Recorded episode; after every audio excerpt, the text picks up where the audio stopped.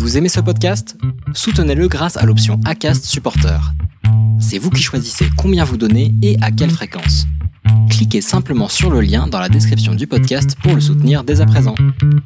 Mais comme souvent dans d'autres sphères, c'est exactement la même chose. En science, c'est pareil. Il faut une rupture pour un progrès. C'est pas en perfectionnant la bougie qu'on a inventé l'électricité. C'est pas en perfectionnant les chevaux qu'on a inventé la voiture. Il faut un arrêt brutal et ensuite le progrès euh, est propulsé comme ça de façon assez bondissante. Et là, euh, un des, avantages, si on peut parler comme ça, de cette période malheureuse, ça a été justement l'avancée, rapide de, cette mise en place euh, au sujet du télétravail notamment. Il y a longtemps que je n'ai pas partagé avec vous sur la thématique et la vie pro dans tout ça, chez une femme résiliente. Au vu des événements actuels, je me suis dit qu'il serait pas mal d'échanger sur ce sujet. Quel impact a un événement tel la Covid-19 sur la vie de résiliente et résilient Une nouvelle crise de vie, voire la réactivation d'un ancien trauma, arrive-t-elle systématiquement? Sombre-t-on dans des méandres psychologiques ou, au contraire, dépasse-t-on ce stade, de nouveau prêt à rebondir vers une vie meilleure? Vers un soi meilleur. Vous êtes nombreux et nombreux à être touchés par les conséquences du confinement que nous venons de vivre tous ensemble, et nous n'en sommes que début. Il se peut que nous devions nous préparer à bien plus de changements que nous ne le pensons à partir de cet automne. Par exemple, si vous vivez au Québec et que vous êtes étudiant ou parent d'étudiants, la reprise des études se fera à distance. Je ne sais pas ce qu'il en sera en France, mais là-bas, c'est certain, la décision est prise et elle n'est pas anodine dans la vie des jeunes. Là, tout à coup, j'ai une pensée pour ma fille qui, au contraire de ce que j'étais à son âge, plutôt solitaire, adore vivre en groupe, voire a besoin du groupe pour s'épanouir. Je vois bien que sur ce point, les conséquences du virus ont plus d'impact sur elle qu'il n'en aurait eu sur moi si j'avais dû vivre cela à l'époque de mes 18 ans. Je vous assure que ce n'est pas rien psychologiquement pour une jeune fille. Mais vous le savez autant que moi, n'est-ce pas? Si je reprends les propos de l'historien Fabrice d'Almeida, que j'ai pu croiser de temps en temps en réunion chez Albin Michel, oui, j'en suis fier, même si lui n'en a aucune idée et ne me connaît pas. Il disait en 2016 qu'un événement se produit lorsque quelque chose advient. Un quelque chose qui est capable de bouleverser en partie la situation en faisant advenir des éléments qui n'étaient ni donnés ni déterminés. Si l'on en croit cette définition, il y aurait comme une opposition entre la notion d'événement et celle de chose, car le quelque chose qui advient lorsqu'un événement se produit n'est pas une chose proprement dite. C'est plutôt un surgissement un jaillissement imprévisible, un jet de singularité dont la répétition émousserait la singularité même, une flagrance déstabilisante qui bouleverse notre rapport au temps ordinaire et nous éloigne de l'ordre prédicatif. Vous pourrez retrouver son entretien avec Étienne Klein dans l'émission La conversation scientifique sur mon site web Restez dans le flot. C'est vraiment passionnant à écouter. Donc ça, c'est pour l'aspect plutôt historique, mais pour en revenir au sujet que je souhaite aborder dans cet épisode, c'est plus à la philosophe Julia de Finesse que je pense et à son approche du monde du travail. Sur notre façon de vivre cet événement, qui aura été pour certaines personnes traumatisant, et notre façon de travailler au quotidien, que nous ayons été habitués à travailler seuls dans un bureau ou, comme moi, depuis plusieurs années en open space, que nous ayons été managés et entourés de collègues ou plutôt seuls et indépendants. Là, j'avoue que je ne sais pas moi-même où me placer, mais c'est une autre histoire. Bref, nous avons été un certain nombre, là aussi, à devoir nous adapter en un quart de seconde au travail devant notre ordinateur personnel, depuis notre cuisine, notre salle à manger, notre lit, ou avec ses enfants. Suite à cet événement, vous avez peut-être été, comme moi, mis au chômage partiel, voire en formation, Ayant été à 80% au chômage, je me suis offert une formation parce que cela me faisait plaisir, parce que cela m'encourageait dans ma pratique du podcast. Je n'ai donc qu'une journée de travail par semaine pour traiter mes dossiers en cours et le reste du temps est consacré à ma formation. Comme souvent dans d'autres sphères, il faut une rupture pour un progrès. Il faut un arrêt brutal pour progresser. Ce que dit la philosophe m'a fait percuter sur un point dans la sphère personnelle. Mais oui, c'est ça. À chaque fois que j'ai vécu un événement marquant qui aurait pu se transformer en crise, qui parfois s'est transformé en crise ou qui a fait ressurgir mon ancien traumatisme, en réalité, cela m'a fait progresser. À chaque fois, j'en suis sorti grandi. Vous voulez savoir comment? Allez, on y va. Bonjour, je m'appelle Florence. J'ai 45 ans et, comme on le dit dans le jargon actuel, je suis une hashtag MeToo. Rester dans le flow est un podcast mensuel du label Podcut. Et tous les mois, je vous parle seul ou avec un, une invitée pour parler résilience. Vous trouverez sur le site web restezdansleflow.me toutes les informations citées dans cet épisode.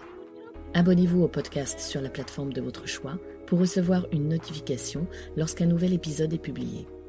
Si vous aimez rester dans le flow, n'hésitez pas à le soutenir en laissant un avis 5 étoiles sur Apple Podcast ou sur la plateforme que vous aimez utiliser. Ainsi, vous participerez à faire découvrir à d'autres des histoires inspirantes, des parcours de vie de résilientes et contribuerez à redonner de l'espoir.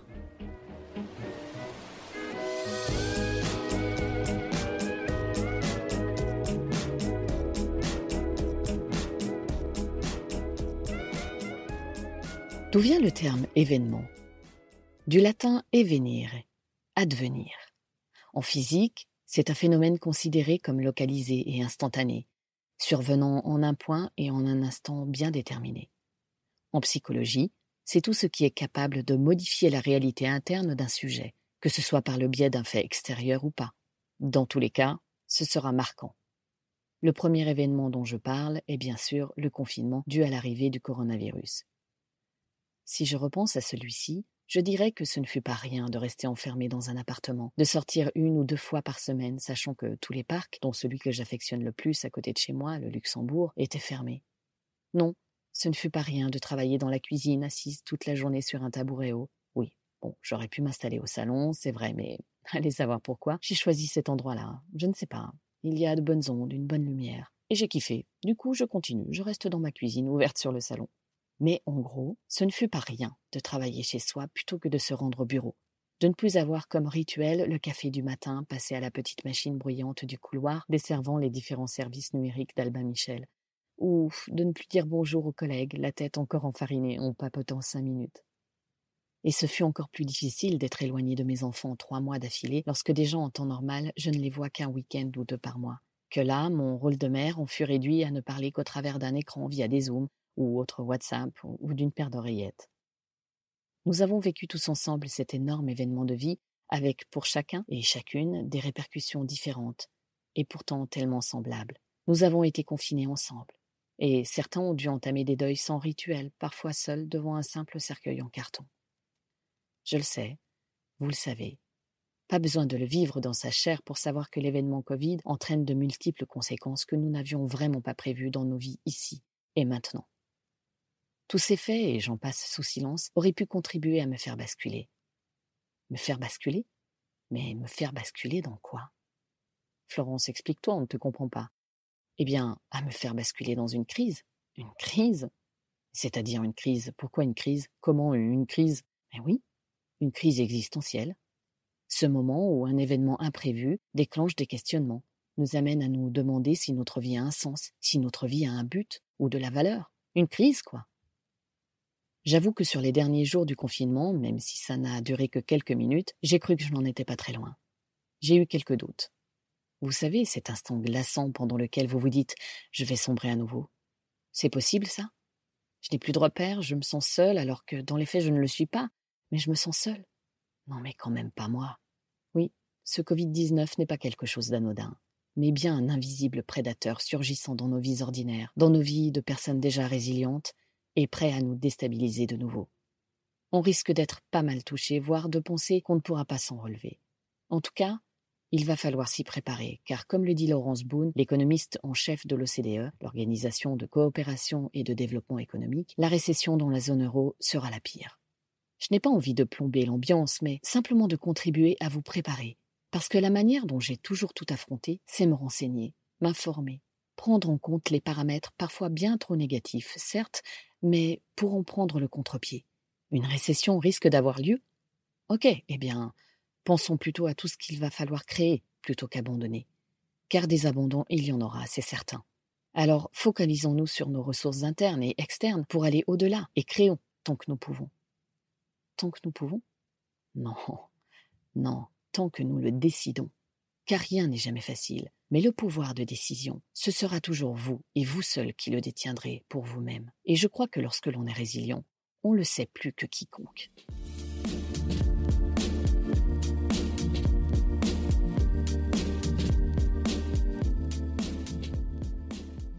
Je pense à toi qui repousse toujours plus loin l'échéance, l'inéluctable, le changement qui s'impose, jusqu'au jour où tu finis par apprendre que, ça y est, ton employeur se sépare de toi. Peut-être même l'a-t-il fait à travers un écran, lors d'une visioconférence, telle l'entreprise Uber avec 3000 de ses salariés il n'y a pas si longtemps. Ouais, pas fun. Nous le sentons tous venir à la seule écoute des médias. Un événement externe a fait que tu te retrouves à un tournant de ta vie alors que tu n'avais rien demandé. Dans ce cas-là, décides-tu d'aller de l'avant, d'affronter tes peurs, de les regarder en face, ou bien l'inverse? Tu ne décides pas, tu subis, tu ne te bats pas, voire tu es une ancienne victime, tu es à deux doigts de te laisser aller à basculer de nouveau dans un état victimaire. Tu sais que tu n'es plus une victime pourtant, ni une victime d'inceste, ni une victime de viol. Pourtant, pourtant tout cela, tout à coup, te semble à nouveau si proche. Quand on est une personne déjà résiliente, on sait ce qu'est surmonter un choc, un traumatisme, tel la perte d'un emploi, mais ça pourrait être autre chose, et combien cela peut amener à nous faire faire marche arrière, aussi bien physiquement que psychologiquement, si l'on n'en tient pas compte. Quand on est résilient, on apprend au fil des chocs à mettre en place des techniques pour ne pas rechuter. Au fil du temps, cela ne nous demande quasi plus d'efforts. D'après vous, comment réagit une personne résiliente à ce genre d'annonce, à la perte de son emploi par exemple? Eh bien, elle sait que rien n'est jamais fini, pas plus que rien n'est jamais vraiment acquis, et qu'elle va pouvoir surmonter cette nouvelle épreuve. Vous ne me croyez pas? Mais je vous le dis, vous pourrez surmonter une épreuve à chaque fois qu'il y en aura une qui se présente si vous acceptez de ne pas vous fuir. Si vous acceptez de vous entourer de personnes ressources, de personnes soutenantes, à commencer par celles qui vous apprennent à vous voir vous-même comme cela, vous êtes votre propre ressource. Vous êtes l'individu source, le premier à pouvoir vous aider vous-même, vous comprenez? Et à chaque fois un peu plus facilement. Ou alors, je vous l'accorde, un peu moins difficilement, jusqu'à ce que cela vous devienne plus facile. Vous avez aussi le droit de vous mettre à agir pour vous. Il est temps de vous battre, même si vous n'en avez pas envie. Oh, pas n'importe comment, non, juste avec une petite action, aussi minime soit-elle. C'est ça, combattre pour vous. Il est temps de vous prendre en main personnellement et ne pas laisser rejaillir systématiquement un ancien trauma, ou du moins les émotions qui y sont liées. Alors oui, c'est vrai, c'est dur. On a le droit de péter un plomb, on a le droit de sombrer dans le passé, on a le droit de se sentir minable, floué, rejeté, abandonné, abusé. Oui, c'est vrai, mais action, réaction. Agis, bouge, même si cela paraît insoutenable. Juste un pas, rien qu'un pas pour commencer. Rien qu'une action, une seule, aussi minime soit-elle, mais savamment choisie par tes soins. Ta décision, ton choix. Je sais combien ce genre de phrase peut paraître insupportable, voire insurmontable à entendre, surtout pour une personne ayant été victime d'un traumatisme dans sa chair. Oui, oui, c'est facile à dire bouge-toi, et on a envie de répondre à son interlocuteur Mais vas-y, toi, fais-le. C'est si simple pour toi, n'est-ce pas? C'est si facile. On voit que tu n'as jamais été abusé, toi. On voit que tu n'as jamais vécu de trauma. Franchement, c'est facile à dire, bah toi. Mais tu n'es pas moi. Tu n'es pas passé par là où moi je suis passé. Toi, tu crois en toi, et tu peux. Mais moi. Toi, tu es sûr de toi. Mais moi. Toi, tu es intelligent. Mais moi. Oui, mais voilà. Aujourd'hui, c'est moi qui vous le dis. Moi, Florence. Moi, une ancienne victime, certes, mais une résiliente avant tout. Et moi, je sais. Moi, j'ai éprouvé. Et si un temps dans ma vie j'ai eu besoin de ce soutien moral, de ces phrases qui nous reconnaissent comme victimes, j'ai aussi eu besoin d'entendre que je ne l'étais plus. Et surtout, j'ai appris à me le dire à moi-même sans chercher à m'éviter. Ton manque de confiance en toi, ton impression de manque d'intelligence, ton besoin de reconnaissance, ton manque d'assurance, je vais te dire qui peut te l'apporter. C'est toi. Alors qui que tu sois, quel que soit l'événement qui fait ressurgir des émotions liées à ton trauma, sans aucun lien apparent avec ta situation actuelle, tu n'es plus cette victime que tu as été, et tu n'es plus en état de victime. Un problème, un choc à ton boulot, tu es adulte, tu es professionnel dans ton job, et comme tout un chacun, tu vas devoir agir pour toi, pour ton bien, pour ton avenir. Et tu verras, tu finiras par y arriver. Je suis la première à pouvoir vous rétorquer que ce que vous vivez actuellement professionnellement n'a rien à voir avec ce que vous avez vécu par le passé. Que les émotions, la nausée, le stress qui descend jusque dans le bas-ventre, le manque d'air, tous ces symptômes que l'on ressent physiquement quand on officialise l'arrêt d'un job, par exemple, ce n'est pas parler d'abus sexuels, même si on peut se sentir abusé.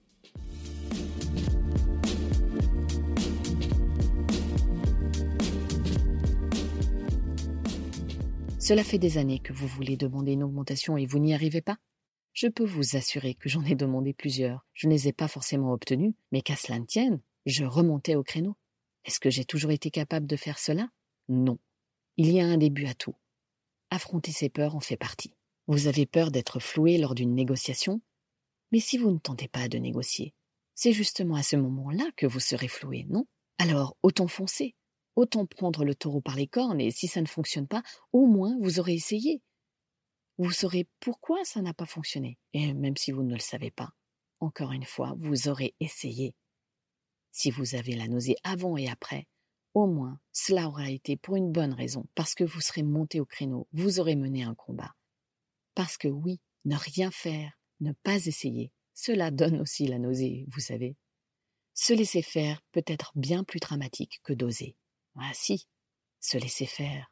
Jamais, jamais, jamais je ne voudrais plus me laisser faire. Et pour cela, la peur de négocier ou la peur de demander une augmentation ou la peur du jugement passeront toujours après me laisser faire. Je ne dis pas qu'elles n'existent pas, ces peurs, bien sûr que si, mais je les affronte plus facilement si je regarde ma peur première, celle de me laisser faire. Vous comprenez? Chaque personne a son échelle des peurs.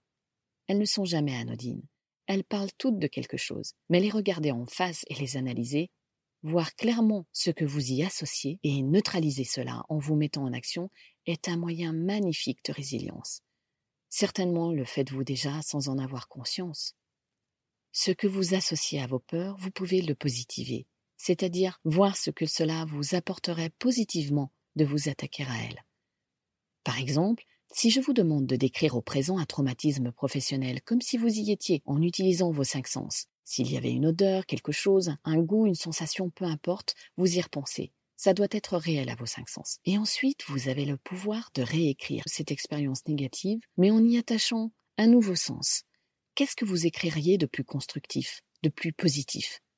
Un peu comme la visualisation en hypnothérapie? Oui, c'est le même principe, mais par le biais de l'écrit. Et une fois que vous avez repositivé, ou au moins rendu neutre chaque élément de votre texte, est-ce que vous êtes conscient de cette association que vous faites par rapport à votre texte initial? Et enfin, que décidez-vous d'associer à cette situation que vous avez repositivée? J'ai fait cet exercice plusieurs fois pour des situations différentes, pour pouvoir comprendre, me comprendre et lâcher prise avec euh, un collègue, un boss, peu importe. J'en ai connu des situations difficiles dans ma vie professionnelle, ah oui, Combien de fois ai-je failli sombrer en portant un regard négatif sur moi? Combien de fois me suis-je senti inutile, stupide, incapable ou en manque de reconnaissance?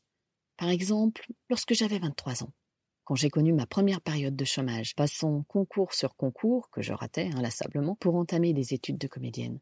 Je vivais cela comme autant d'échecs, où je me disais que je ne valais rien, évidemment, mais surtout où je me renvoyais toute seule comme une grande, et à coup sûr, à mon trauma. De toute façon, pourquoi réussirais-je quelque chose? De toute façon, à part mon cul, que veut-on de moi? Rien.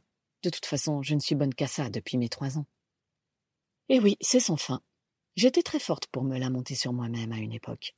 J'avais l'impression que systématiquement, un événement extérieur m'obligeait à revivre ces sentiments vis-à-vis de moi-même. Ou alors, comme à mes vingt-cinq ans, quand j'ai été victime de harcèlement de la part d'un patron. Je vous ai vu venir dès le départ avec vos yeux et vos gros seins. Bam Prends-toi ça dans la gueule. Eh oui, tout ça parce que j'avais dû lui préciser à plusieurs reprises que non, je n'irais pas boire un verre avec lui après le travail, que j'avais des obligations familiales, et surtout, j'avais un mec et je me fichais complètement de ce quarantenaire qui me draguait. Je n'avais aucunement l'intention de m'intéresser à lui. Jusqu'au jour où, par jeu, il s'est mis à me saisir le cou alors que j'étais assise à mon poste, comme ça, en arrivant derrière moi. Il m'étranglait, pour rigoler. Je ne me souviens absolument plus de ce qu'il racontait, me faisait-il une remarque sur un travail mal réalisé ou était-ce juste une blague? Et il riait vraiment Si tel était le cas, j'aurais pu rire aussi, avec un bon pote ou une amie. Mais avec un boss, là non. Là, c'était la goutte de trop. Et je ne me suis pas laissé faire. Forcément, ça n'a pas plu. Mais ce fut le début du changement pour moi. Un changement interne qui venait se superposer à celui que j'avais pris enfant pour ma vie personnelle et les viols que je subissais. Oui, je pouvais faire pareil au travail. Je pouvais faire pareil avec les personnes qui ne me convenaient pas au boulot. Je pouvais mettre un terme à ce qui allait contre moi. Cette situation difficile que j'ai vécue dans le passé, je l'ai réécrit. Comment ai-je vécu la scène? De quoi parlait-elle vraiment? Que faisait-elle rejaillir en moi, jeune femme qui avait déjà été victime de maltraitance sexuelle dans l'enfance? Comment ai-je repositivé la scène? Qu'en ai-je retiré et à quoi cela m'a-t-il servi par la suite?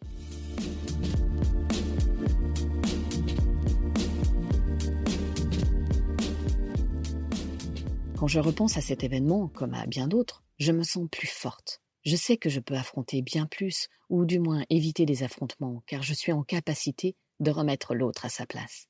Il y a des événements qui nous paraissent déterminants, qui sont uniques, qui courbent l'espace-temps pour le changer tel que nous le vivons. À force de noter noir sur blanc ces événements qui venaient interférer dans ma vie, j'ai remarqué un cycle.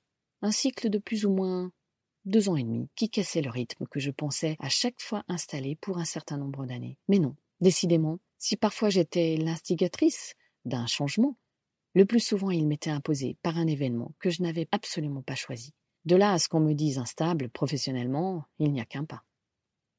Il n'empêche qu'à mes 35 ans, jusqu'à ce que je décide de créer ma propre société d'édition, je me suis cru anormale et instable, là où finalement il y avait ces fameux événements de vie et bien sûr aussi un tempérament très adaptatif et prêt à rebondir. Alors Flo, pour une négociation, comment pourrait-on faire? Ah mon Dieu, une négociation. Comment un tel truc est-il possible? Négocier une sortie, négocier un nouveau job, négocier de l'argent pour un meilleur salaire, négocier pour lever des fonds? J'ai connu de multiples situations en quasi trente ans, et rien que le mot argent résonne comme un coup de massue pour moi, comme pour beaucoup de femmes victimes de violences sexuelles. Oh, pas tout le temps, mais très souvent. Je reviendrai bientôt sur le sujet de l'argent avec une invitée géniale, vous verrez. Bien des femmes sont concernées par le sujet, et lorsqu'une ancienne victime réussit à négocier, je vous assure que pour le coup, cela vaut tout l'or du monde, tellement ce simple moyen que tout un chacun utilise naturellement pour vivre peut résonner en elle comme quelque chose d'ambigu, de sale, comme un outil de pression lui rappelant qu'elle n'était qu'un objet sexuel en échange de quelques pièces de monnaie, par exemple. Oui, ce fut mon cas, je ne vous le cache pas. Ces quelques mots pour vous dire que toute réussite est dure à reconnaître, et cela s'apprend aussi.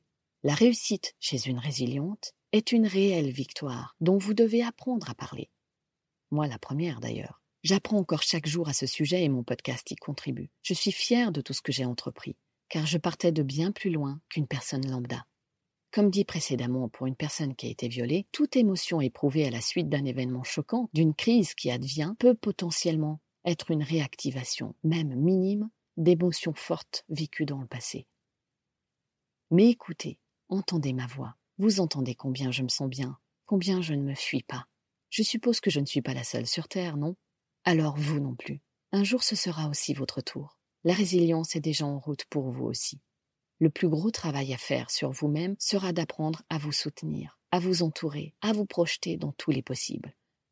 Malgré la perte d'un proche, malgré la perte d'un emploi, malgré tout ce à quoi cela va vous ramener, Dépenser votre énergie dans une vision positive sera dur, mais possible.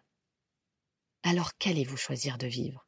Est-ce que vous allez subir une nouvelle situation que vous ne souhaitez pas, que vous n'avez pas demandé et qui se présente à vous? Ou bien allez-vous décider que cette crise, vous alliez vous en remettre, vous alliez la dépasser?